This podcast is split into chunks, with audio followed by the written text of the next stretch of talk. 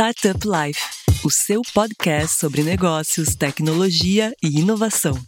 Criado por Silva Lopes Advogados.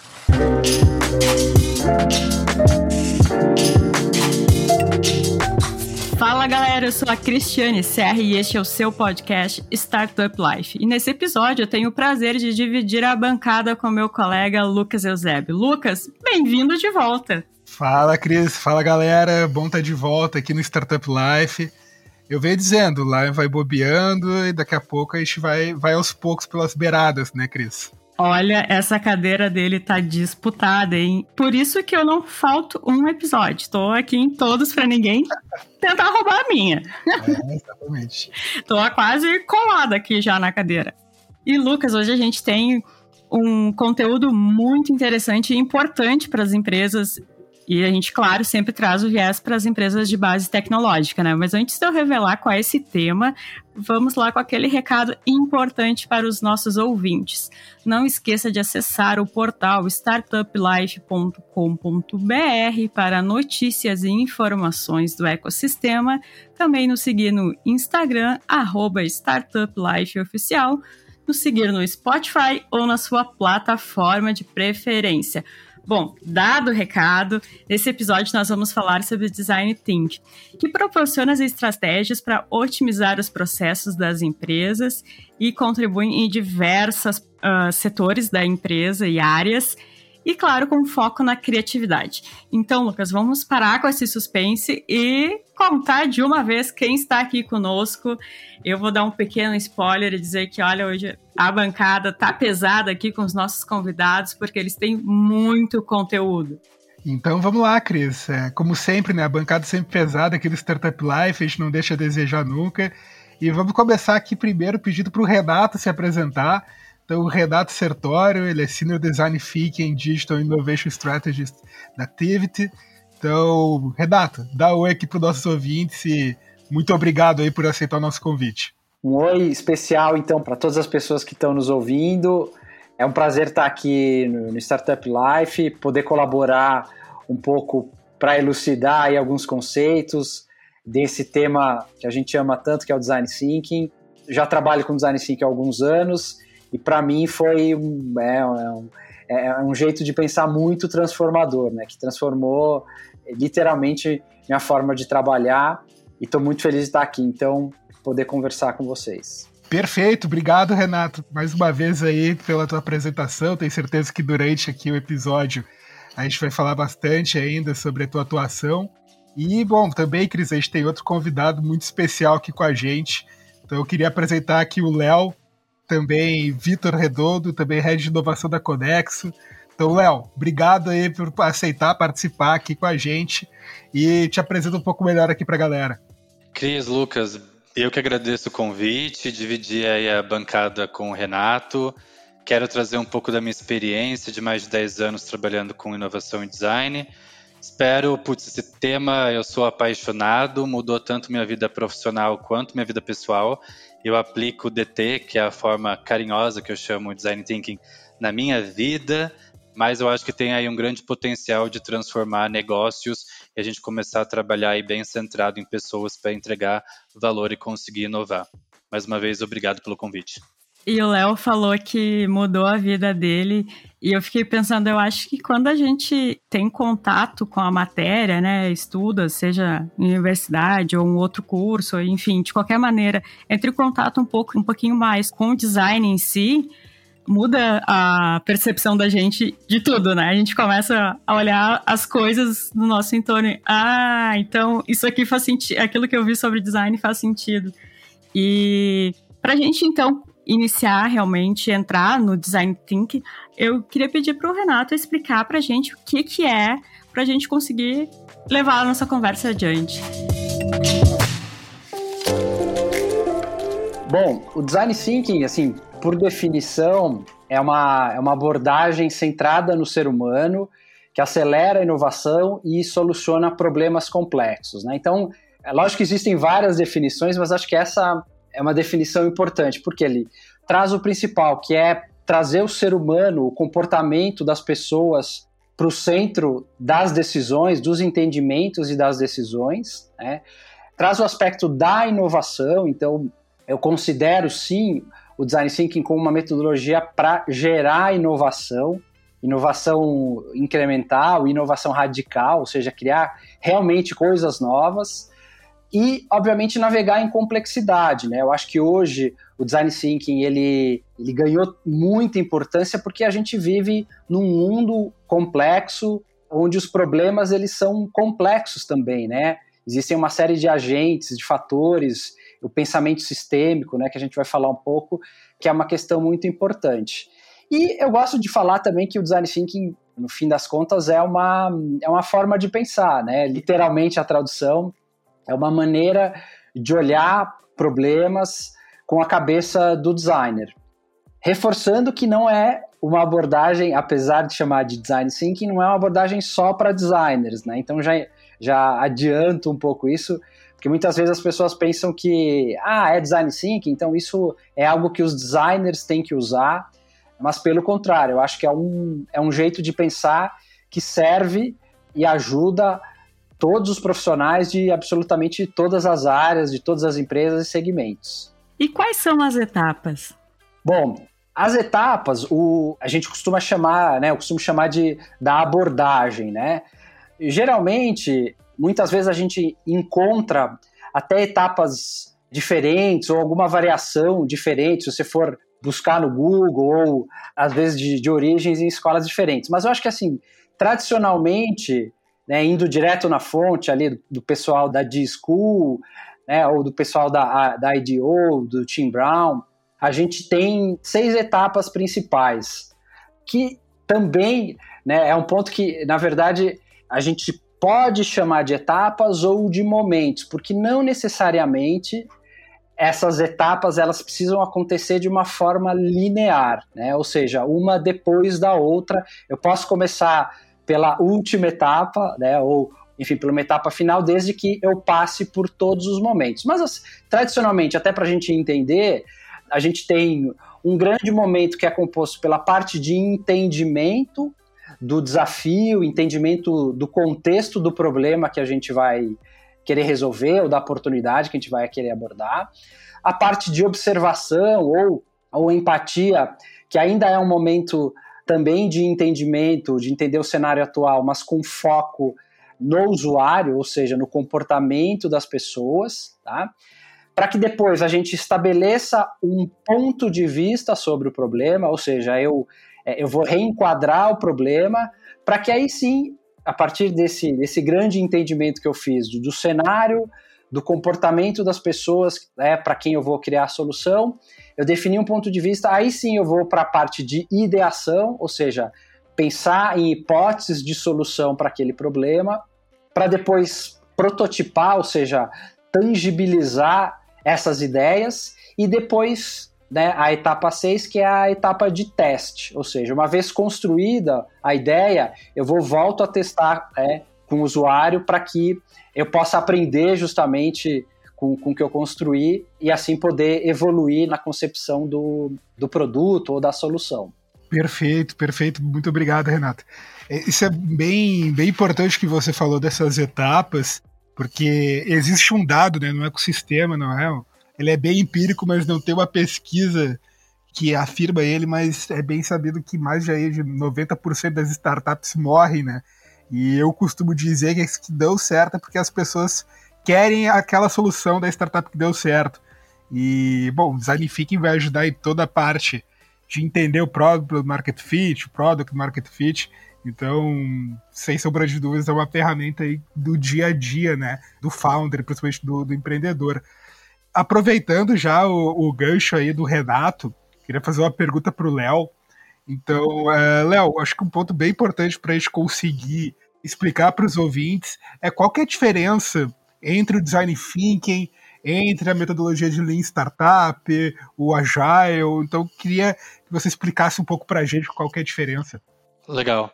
Pegando a evolução do Lean Startup, né, se você pega não aquele Lean Startup do Eric Rice no livro clássico, mas a evolução que ele está tendo com as práticas das startups, a gente tem o Design Thinking no início do processo do Lean Startup, né? Então, eu tenho um processo do Lean Startup em que eu tenho a parte de Design Thinking, de UX, Lean UX, eu tenho posteriormente a parte de ágil para entregar a solução e na parte final de growth hacking com o objetivo de escalar. Então, eu posso entender todo o Lean Startup como um processo iterativo de gerar ideias de, num processo de exploração a partir disso, ter entregas e colher dados para gerar novamente aprendizados e outras ideias. Acontece que em cada um desses momentos da jornada de uma startup, de um desenvolvimento de um novo negócio, seja ele um produto ou um serviço, eu tenho um principal objetivo. E o design thinking ele vai conseguir responder o objetivo de entender a necessidade do usuário, da pessoa e do mercado e propor uma hipótese de solução a ser validada conceitualmente. Então, a diferença é que o design thinking ele para ali num protótipo conceitual, ele valida uma ideia, ele valida a solução, mas de fato ele não entrega a solução. De fato, ele não está entregando uma estratégia de escala, ele está no processo inicial. É claro que esse modelo mental, eu adorei que o Renato falou sobre abordagem, né? Eu não gosto muito de utilizar o conceito método ou metodologia para o design thinking, porque ele é um conjunto de ferramentas essas ferramentas elas podem ser utilizadas ao longo de todo o processo. Eu vou aprendendo continuamente sobre as pessoas, sobre o público, eu vou testando e prototipando estratégias de go-to-marketing, de interação com o meu cliente, mas de fato eu tenho ali como ponto principal o design thinking ajudando no início, entendendo as necessidades e validando um protótipo conceitual do produto ou do serviço. Perfeito, Léo, excelente. E aproveitando também, é, acho que sempre fica essa pergunta: se é possível combinar todas essas ferramentas? Perfeito. Acredito que sim, né? Então, eu gosto de falar que o design thinking é como se a gente tivesse uma caixinha de ferramentas, né? O cuidado que a gente tem que ter é da mesma forma que eu aprendo a utilizar um martelo, eu não vou sair dando martelada em todo desafio, em todo problema que aparece na minha frente.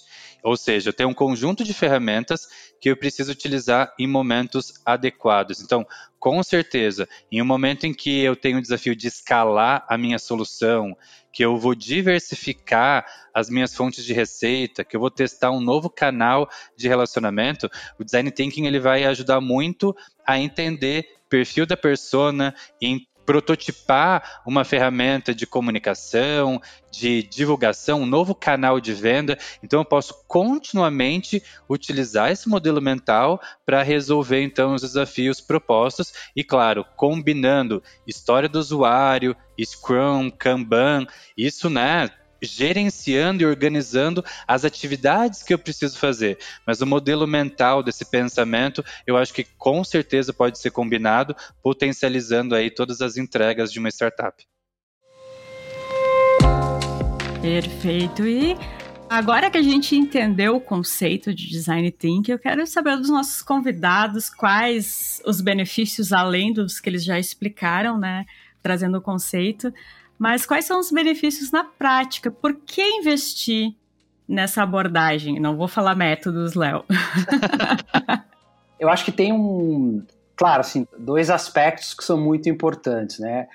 O primeiro deles é que, como a gente está falando eh, de, de um modelo mental, com certeza quando a gente usa né, a abordagem, os valores de, de, empatia, de colaboração, experimentação, que são intrínsecos aí ao design thinking, isso força, né, no bom sentido, esse time que está participando desse processo a, a pensar de uma forma diferente, né, a, ou seja, a reprogramar um pouco desse modelo como a gente está acostumado a abordar os problemas. Então, por exemplo, quando a gente vai fazer um entendimento de necessidade de um público específico, é muito natural que automaticamente a gente já, já pressupõe uma série de características ou de necessidades, ou por experiência própria, ou porque a gente acha que conhece né, aquele público usuário de determinado segmento, ou que tem alguma experiência específica.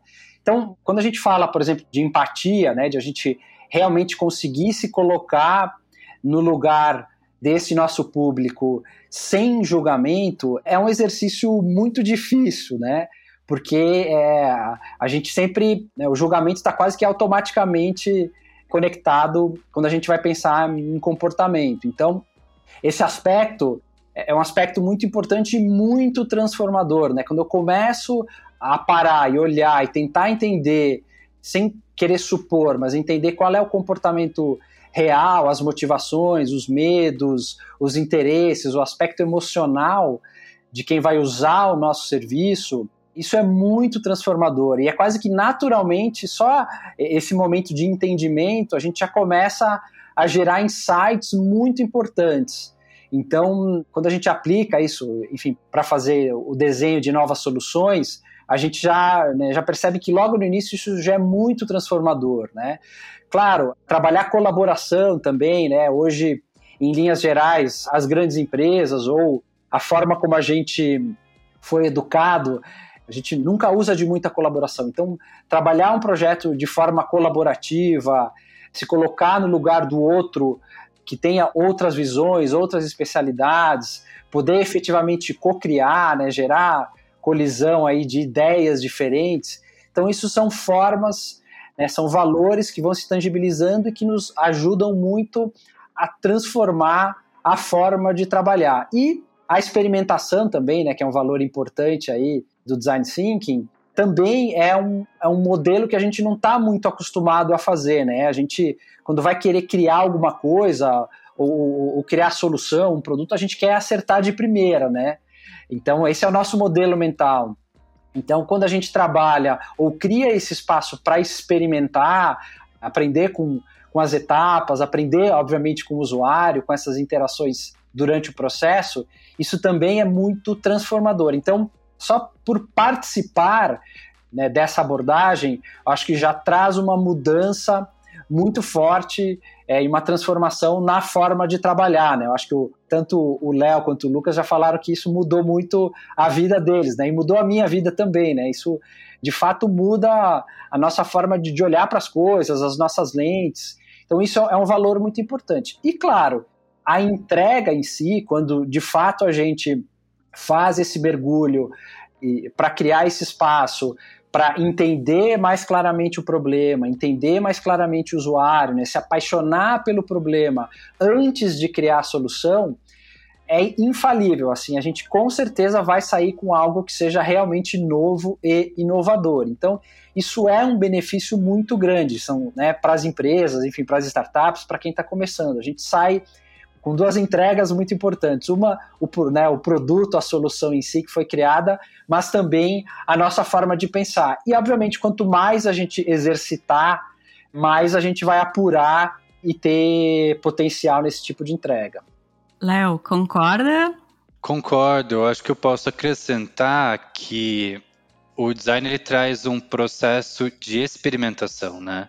Então, ao criar um produto ou um serviço, essa intenção de criar um produto, ele precisa ser revisto para de fato a gente ter um processo de desenvolvimento do cliente, né? Quando a gente fala de empatia, o processo do design traz um modo de trabalho em que a gente não cria o que a gente acha que o outro precisa, e aí eu forço uma venda, uma contratação. Eu gostei que o Lucas trouxe. É possível citar a pesquisa Uh, o CB Insights fala né, que a principal falha de uma startup não é porque não recebeu um aporte financeiro, não é porque não tinha uma equipe adequada, não é porque lançou o produto no momento errado, mas é porque não está resolvendo uma necessidade do mercado, das pessoas, né? Então eu me preocupo muito em qual é a dor, qual é o problema, e eu crio um negócio a partir disso.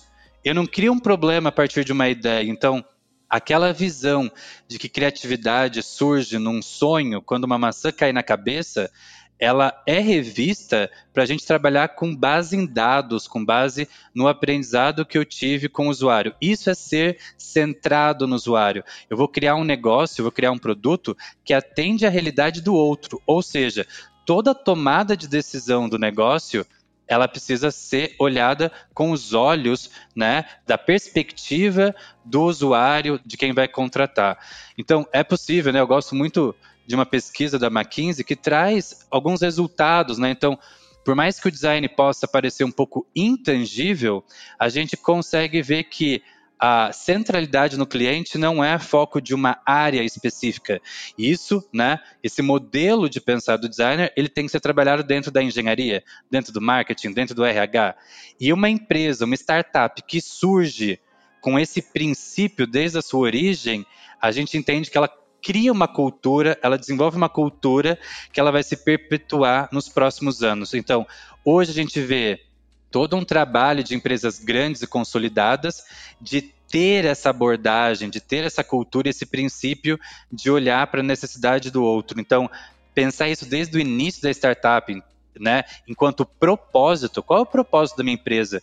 Por que, que minha empresa existe? Eu acho que o design ele agrega muito isso, ter o motivo, o porquê eu estou criando um produto e serviço e não apenas criar um produto e criar um monte de problema com essa consequência, né, de conseguir aí uh, alcançar faturamento, alcançar um número de clientes. Então, eu não estou criando um produto para os outros e forçando a venda dele, trabalhando para que eles desejem, mas de fato estou criando algo que eles necessitam, que vai ajudar a resolver um problema dele. Com isso, novos negócios surgem, seja um produto ou um serviço. Esse fator é, ocorre bastante, né, Léo? A gente tende a a, como tu diz, inventar um, problema para a solução que a gente pensou e forçar o cliente a comprar e até um pouco de resquício do formato anterior de venda, de marketing, né, onde era exatamente esse modelo, né? Outra coisa que eu queria trazer aqui que o Léo falou é em relação à criatividade. Eu achei bastante interessante o posicionamento do Léo e super concordo no sentido de que a criatividade ela não é um, um dom, digamos assim, né? Não é a pessoa nasceu criativa e, e pronto. Não, é algo que possa ser trabalhado, que possa ser, a gente pode dizer, criado, não sei se é a palavra certa, mas todo mundo pode ser criativo. Desenvolvido. Desenvolvido, perfeito. É exatamente a palavra. Legal. Nesse ponto, Cristiane, isso acho que também faz parte dessa transformação, né? Justamente desenvolver é, essa confiança criativa de qualquer pessoa que vai é, pensar numa solução, né? Porque também é, eu acho que a, a escola, as empresas, o nosso, a, a, nossa forma de educação, ela, ela vai barrando muito a criatividade, né? Sim que está ligado muito a, a barrar a experimentação, de fato, né? Então, quando a gente é criança, a gente experimenta, tem muito mais liberdade. Depois a gente vai é, é se auto tolhendo, né, nessa questão. Então, despertar a confiança criativa também eu acho que é uma entrega muito importante, porque, de novo, o design thinking ele cria justamente esse espaço para experimentação, para colaboração, onde todo mundo tem né, a mesma voz, a mesma capacidade de ouvir, de, de co-criar, de sugerir. Então, sem dúvida, é um aspecto também muito importante que o design thinking nos traz. Renato, Léo, fazendo um gancho com o que vocês comentaram, para mim, na prática, esse é o ponto, na, na minha opinião, mais importante de design thinking. Eu vejo na prática, como advogado que só né, atende empresas de base tecnológica, startups, que é muito comum e isso é algo setado no, no drive do, do empreendedor, ele começar pensando só na solução, né? Então a gente costuma dizer que o empreendedor normalmente ele é apaixonado pela solução dele, não pelo problema que ele está resolvendo.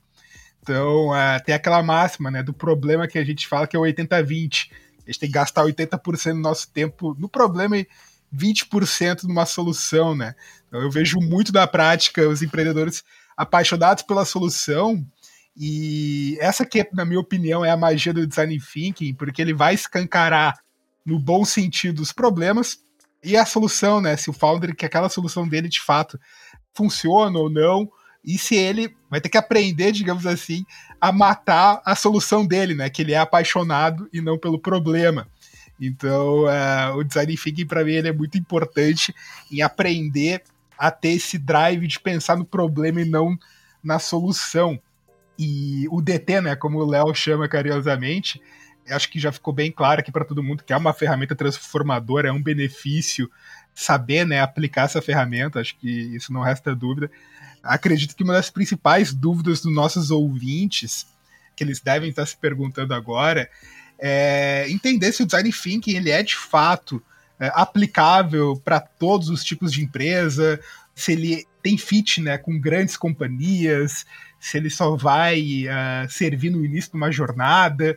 Então eu queria perguntar para o Léo se o design thinking ele é aplicado para todo tipo de empresa ou se ele vai ser aplicado só para as startups, né? Que daí se ele for aplicado só para as startups, grandes empresas têm muito a, a síndrome do Peter Pan, né? Querem continuar sendo startup para sempre. Então eu queria entender um pouco, Léo, assim, o que, que tu acha disso? Legal.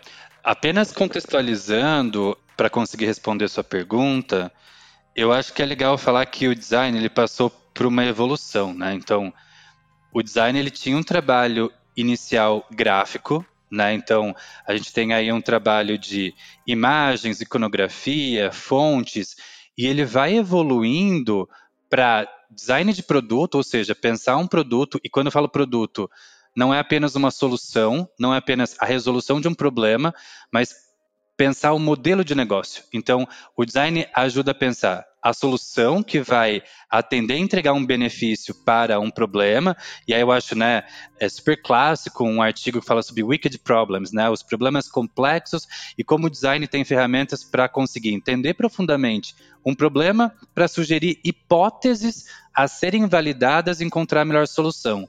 No entanto, um produto ele depende de canal de venda, ele depende de um canal de relacionamento, como que o meu cliente vai saber que o meu produto existe?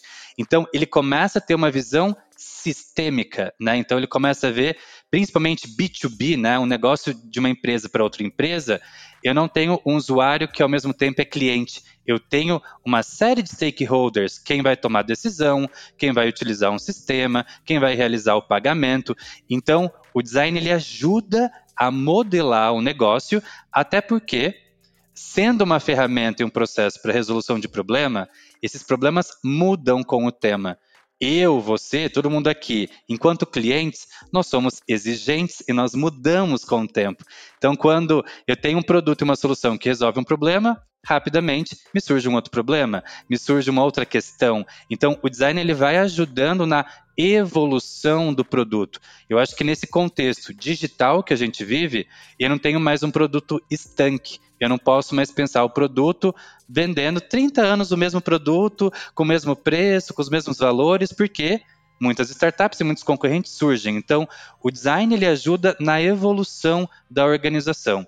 E essa visão, passando de produto para um design sistêmico, ele vai ajudar a gente atuar num contexto hoje que é da era da experiência, ou seja, não é apenas o produto que importa, não é apenas o serviço que importa, mas qual é a minha experiência na contratação, no cancelamento, num caso de ouvidoria. O design vai ajudar também na experiência do colaborador. Eu não estou falando apenas do produto em si, mas em todas as experiências e pontos de contato ao longo de uma jornada. E aí a gente começa a falar sobre o design de serviço, porque de fato não interessa aquilo que eu pego, aquilo que eu apalpo, aquilo que é tangível, mas todos os aspectos da experiência com relação ao negócio.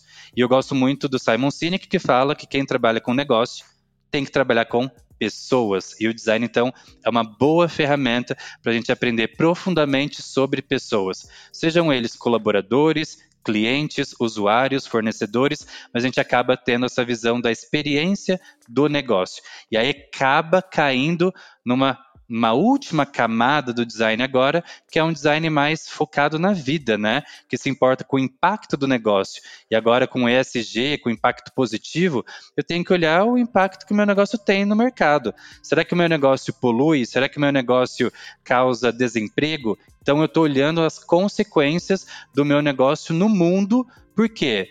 Isso acaba sendo tomada de decisão para eu escolher entre um negócio A ou um negócio B o produto A ou o produto B. Não apenas o preço, não apenas a questão estética, mas a questão de qual é o impacto que esse produto tem no mercado. Então, a gente pode falar de empresas como IBM, como Accenture, grandes empresas que estão capacitando seus colaboradores e também fazendo fusão e aquisição com escritórios de design para conseguirem atuar nessa era de experiência. Então, a gente tem aí vários casos de empresas como Deloitte, gigantescas, né? que acabam fazendo fusão e aquisição de escritórios para conseguirem trabalhar com design thinking, que é o design aplicado em outras áreas como saúde, como engenharia, como advocacia, justamente porque a gente não está mais preocupado apenas em vender um produto ou um serviço, mas entregar uma boa experiência. E qual é o primeiro passo assim para uma empresa que ainda não não aplica o design thinking e ela quer começar a aplicar? Tu citaste algumas empresas grandes que contrataram escritórios de design, né? Mas para uma empresa menor, por exemplo, ela ainda não não aplica essa abordagem, mas quer começar, ouviu o nosso podcast, se interessou, entendeu o que é preciso e quer começar a aplicar isso. O que, que ela faz? Qual é o primeiro passo? Bom, acho que assim, eu vou começar bem, bem do passo zero, que justamente é entender, né, minimamente, com um pouco mais de clareza, do que se trata, né, o que é, porque hoje em dia, todas essas, as novas metodologias e abordagens, tal, tudo né, vira uma buzzword, todo mundo fala que faz, todo mundo faz e a gente vê muita, muita confusão ou às vezes conceitos muito nebulosos. Então, acho que assim é importante entender, né, buscar uma fonte confiável aí, entender claramente o que que é, minimamente acho que entender. Depois, eu acho que na empresa buscar outras pessoas, né, que se interessem um pouco pelo tema, para começar, antes de, de, de, de fato começar, a criar um ambiente, ou seja, preparar, entender em quais condições ou que tipo de problema eles poderiam começar a usar o design thinking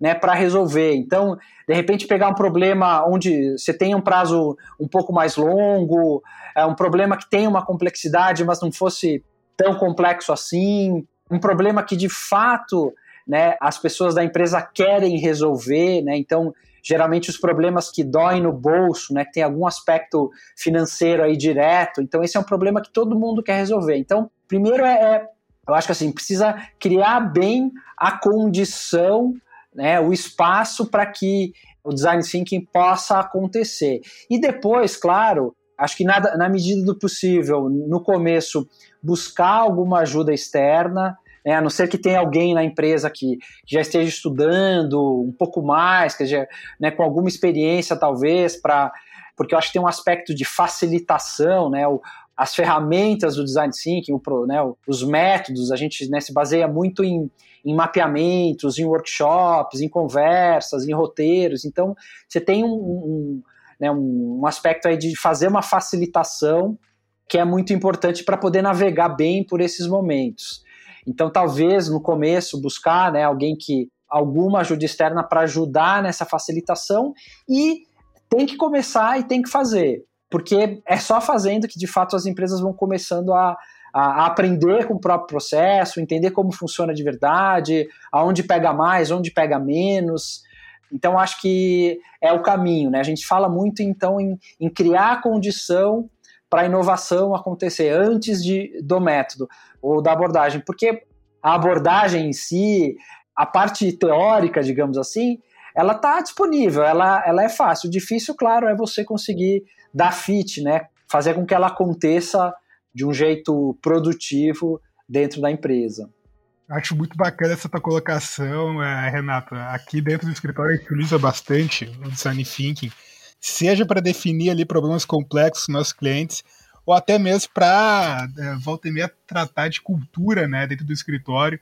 Então, é, eu gosto de dizer que o design thinking é um processo super visual. A gente entra numa sala de vidro, pega uma caneta, pega o nosso facilitador, que no caso é o nosso CEO, o Lion, é algo super horizontal, todo mundo ali fazendo um brainstorm junto. E para quem já participou de um processo de design thinking, é muito interessante o que, que vai surgindo, né? Como que a metodologia, ela vai, a ferramenta, ela vai te tirando coisas que você nem sabia que você mesmo sabia, né? Aquela, aquele tipo de resposta. Então é, é bem interessante ver o, o início e o final, né? Ter toda aquela parede lá preenchida de caneta e aquele resultado ali que você conseguiu é, extrair.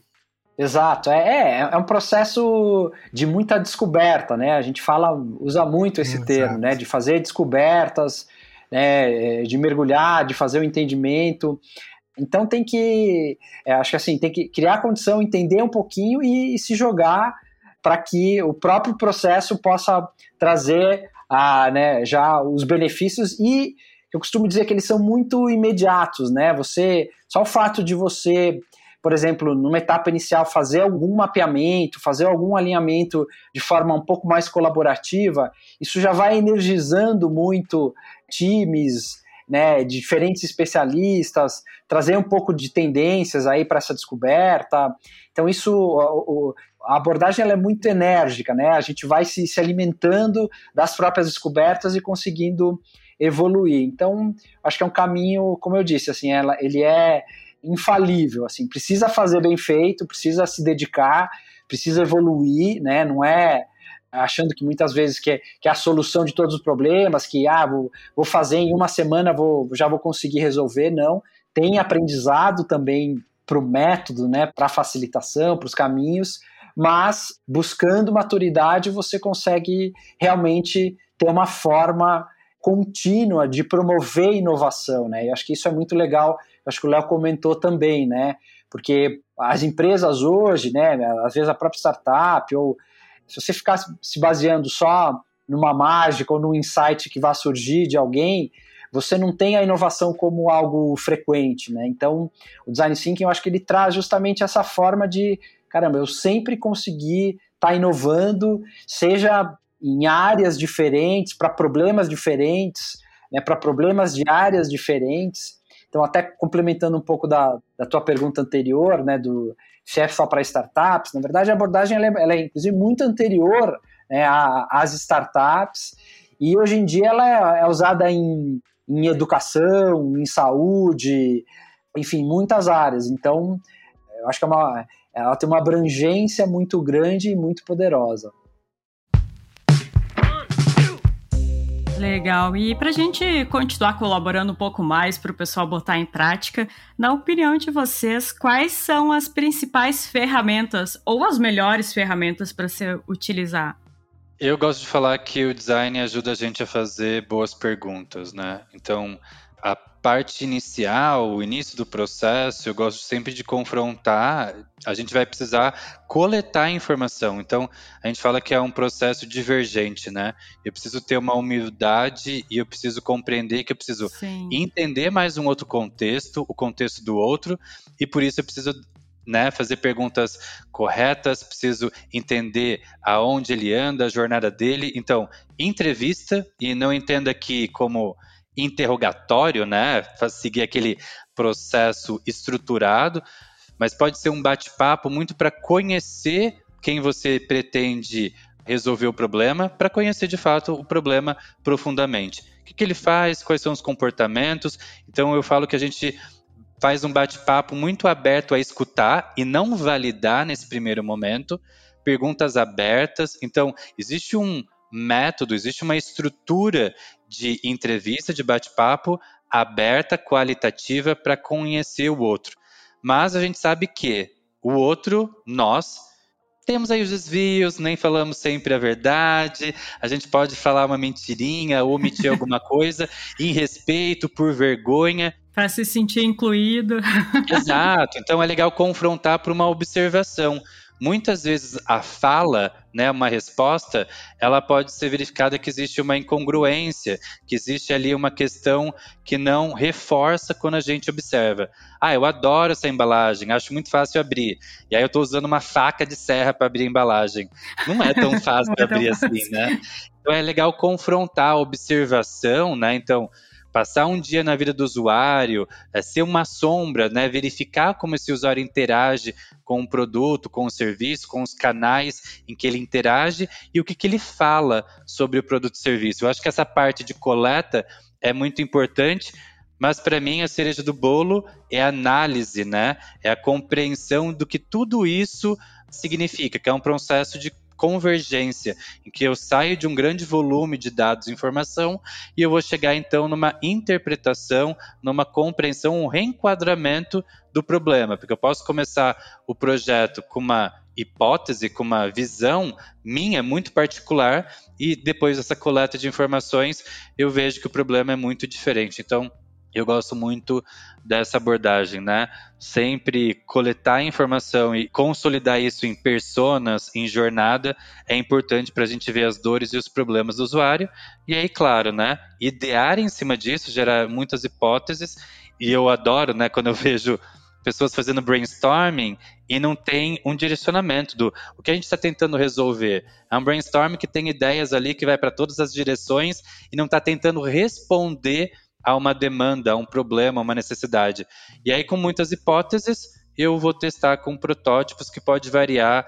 Um protótipo seja físico, seja um protótipo mais intangível, como um serviço, para conseguir chegar aí numa, numa ideia que foi selecionada. Então, eu me preocupo muito com as duas primeiras etapas, que é de coletar e fazer boas perguntas e fazer uma boa análise disso. Legal. É, Cristiane, eu, eu gostaria de. Eh, acho que o Léo colocou um ponto que é fundamental e assim, de fato é uma ferramenta talvez a mais poderosa de todas, que é a questão das perguntas, né?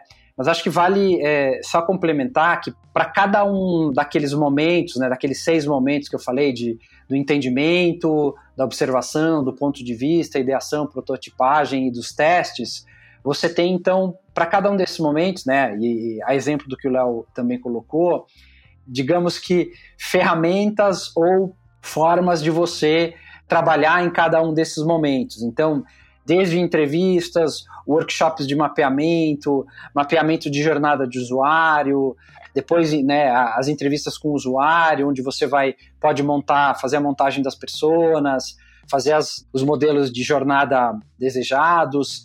Na parte de entendimento também olhar muito para dados, o que a gente tem de informação, como eu falei, buscar tendências.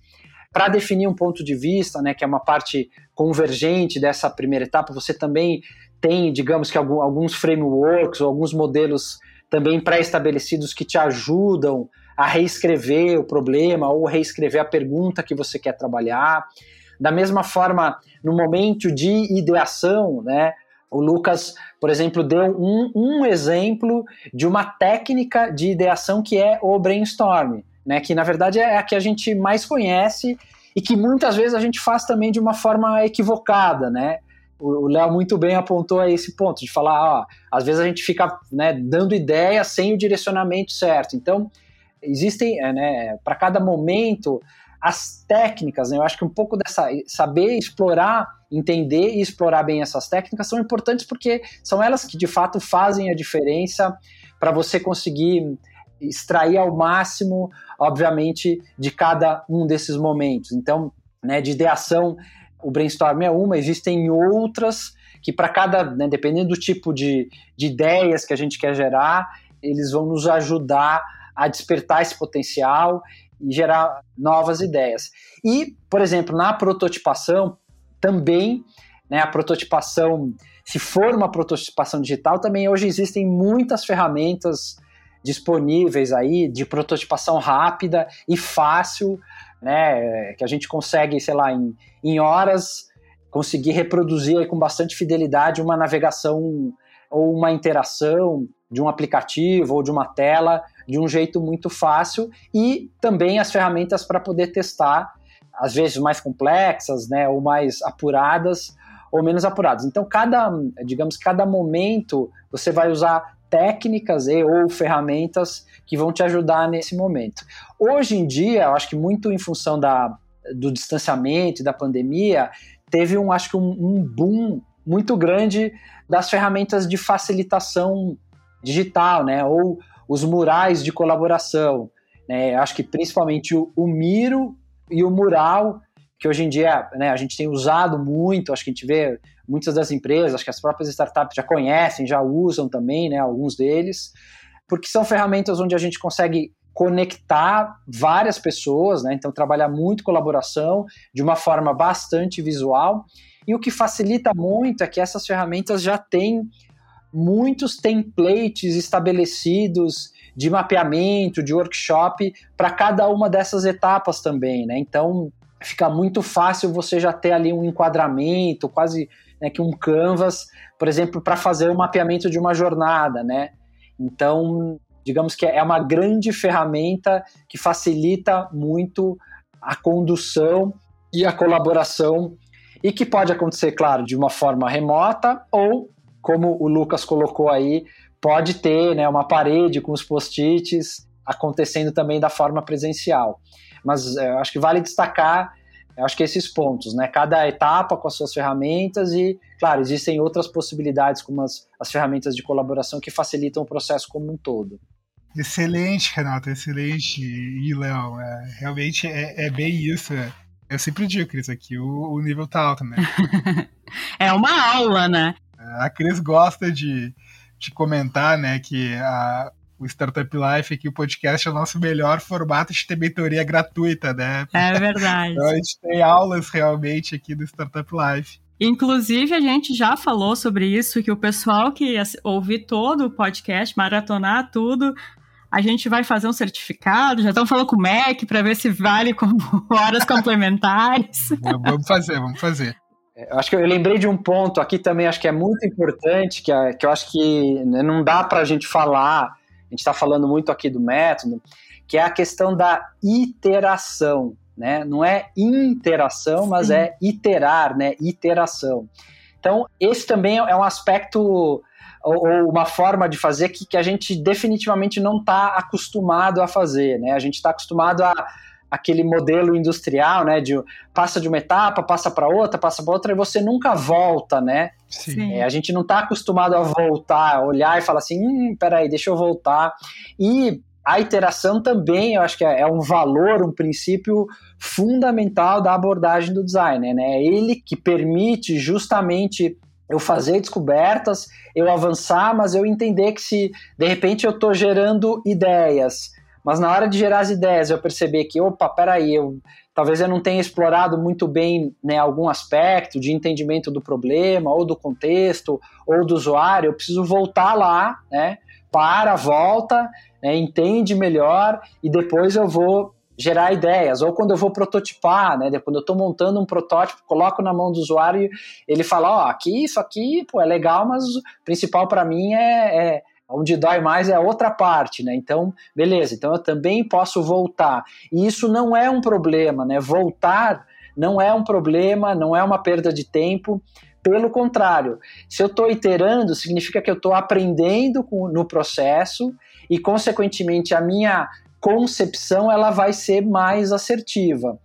Né? Porque não adianta eu conceber uma coisa errada ou que não vai funcionar 100% e depois colocar toda a carga do desenvolvimento né, horas aí de desenvolvimento e para depois quando chega lá desenvolvido, né, para o usuário, né, mesmo que seja um MVP, o usuário vai olhar e falar assim, ah, mas realmente não, não era isso que eu, que eu imaginava, ou não era isso que eu preciso, ou não era isso que eu desejo, né? Então, a iteração acho que é um, é um aspecto muito importante que acho que a gente ainda não tinha falado, é, falou, passou aí pelos outros pontos, mas iterar é parte importante e não é um problema. A gente tem que se acostumar a, a voltar e falar assim, deixa eu voltar para esse momento. Tanto é que algumas vezes você pode já começar um, uma solução já prototipando. Então, beleza, eu tenho um problema, deixa eu já prototipar, deixa eu já construir, porque a partir dessa construção eu consigo que todo mundo tenha um ponto de partida para discussão, para que depois eu volte e falar assim, ah, o que, que eu preciso entender, né? Do comportamento do usuário a partir desse protótipo, quais são novas ideias que podem gerar, né, que eu preciso entender melhor sobre o problema. Então, são caminhos que, que acontecem também. E para a gente finalizar, então, e até acho que a gente pode dizer fechar a nossa aula de design thinking, queria pedir para vocês nos darem cases de sucessos na opinião de vocês e eu já vou dar o meu pitaco também, trazendo mais a opinião, a, a, ótica do usuário e também com, claro, né, um pouquinho já com o que a gente ouviu e que eu já aprendi. Eu acho muito bom o que o Google faz, o Google, o buscador mesmo, né? Por quê? Porque ela, ali, pensando como usuário, ele tá perdido, ele vai ao Google buscar alguma coisa. E se a gente pensar, a página do Google é uma tela em branco com a logo do Google e embaixo apenas uma barrinha para a pessoa escrever o que ela quer buscar. Não tem 500 informações na página desviando ele, deixando ele mais confuso, né? Então eu queria saber de vocês aí quais outros cases que vocês acham que faz sucesso. Se o que eu falei tá errado, também não tem problema, pode dizer. Legal. Eu costumo é, dar um exemplo, né? Quando às vezes também quando eu tô uso isso em aula, Gosto muito de dar o exemplo de uma startup né, que foi adquirida pela Amazon, que é a, a PillPack, que é o que eles chamam de, da, da farmácia simplificada. Acho que tem, se vocês colocarem PillPack, né, P-I-L-L-P-A-C-K,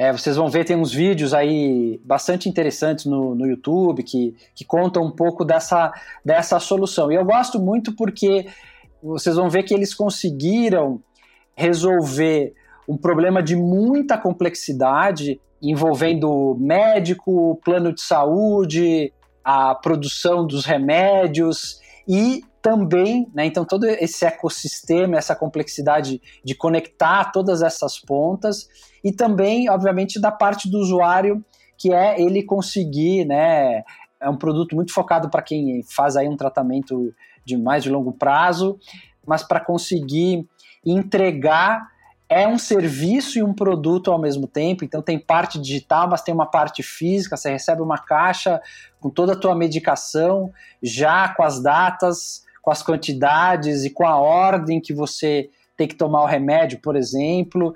Tem uns envelopinhos que, inclusive, você pode destacar para pôr na, na, na, tua mochila ou na bolsa, caso você vá é, enfim, tomar o remédio para o trabalho. Então eles pensaram assim em, em todos os detalhes está claramente é de uma obviedade absurda, né? De tão óbvio que é, é, é, é muito sensacional. Então acho que é um exemplo bom.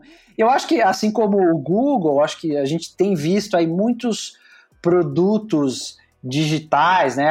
As grandes plataformas, as empresas nativas digitais que elas têm aquela solução que a gente tem prazer em usar. Né? Eu acho que isso é um, é um aspecto né, que vai além da utilidade, da confiança, do desejo, que é o prazer né, e, e mais até do que a facilidade, é prazer em usar. Então, se hoje a gente vai abrir um serviço, sei lá, como o Waze, por exemplo, para dar um exemplo também bem fácil, a gente né, acaba tendo prazer em usar. Você sabe que é fácil, que é rápido, que é útil, que é legal, que ele vai te ajudar, que ele está te atendendo, que ele né, sempre está se atualizando, também é um aspecto muito importante. Então, ele está me atendendo de uma forma muito rápida, muito personalizada, que eu acho que é um aspecto importante, e está atendendo as minhas exigências como usuário, como pessoa. Então, eu acho que tudo que a gente vê que é bom nisso tem design thinking por trás, pode ter certeza. Muito bom. Eu vou tentar trazer alguns cases que eu acho importante, que consolida tudo que a gente conversou nesse podcast.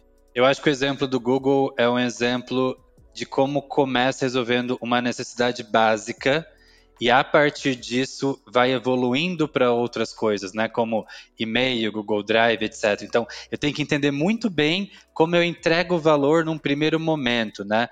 gosto do exemplo que você deu e traz a questão de ser intuitivo, né? Sim. Eu tenho que guiar o, o usuário, meu cliente, para utilizar. Ele não tem que fazer, sei lá, um treinamento de 40 horas para utilizar a minha solução. Acho que isso traz muito a questão da experiência, de uma boa experiência.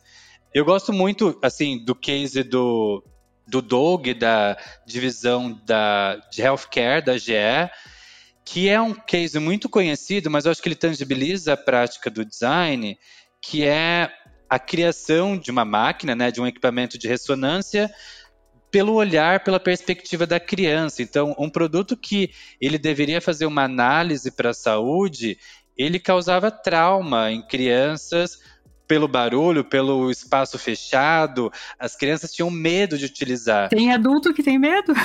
Exato. Então, compreendendo isso, a experiência provocada e o quanto isso impactava na utilização do equipamento, né? A criança mexendo, esperneando, chorando, dificultava muito o atendimento ele redesenhou o produto, que sim, ele funcionava, que sim, tecnicamente ele conseguia entregar valor, mas ele causava uma má experiência para o usuário.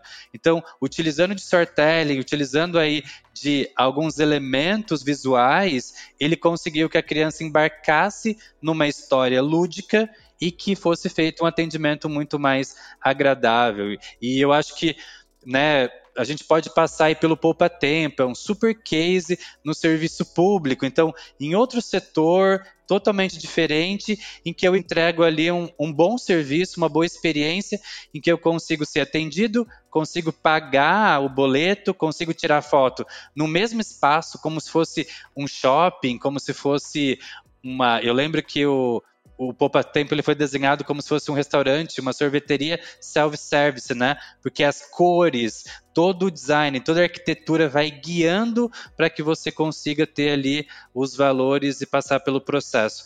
E que não é mais um departamento, não é mais uma instituição, um órgão que você vai, né, pingando, passando e você nem sabe por que, que você está dentro daquele processo burocrático do setor público, mas muito pelo contrário, ele poupa o nosso tempo e até o nome ele demonstra isso. Então, são alguns cases que foram utilizados o design que a gente consegue ver aí a questão da experimentação, da empatia, da multidisciplinaridade.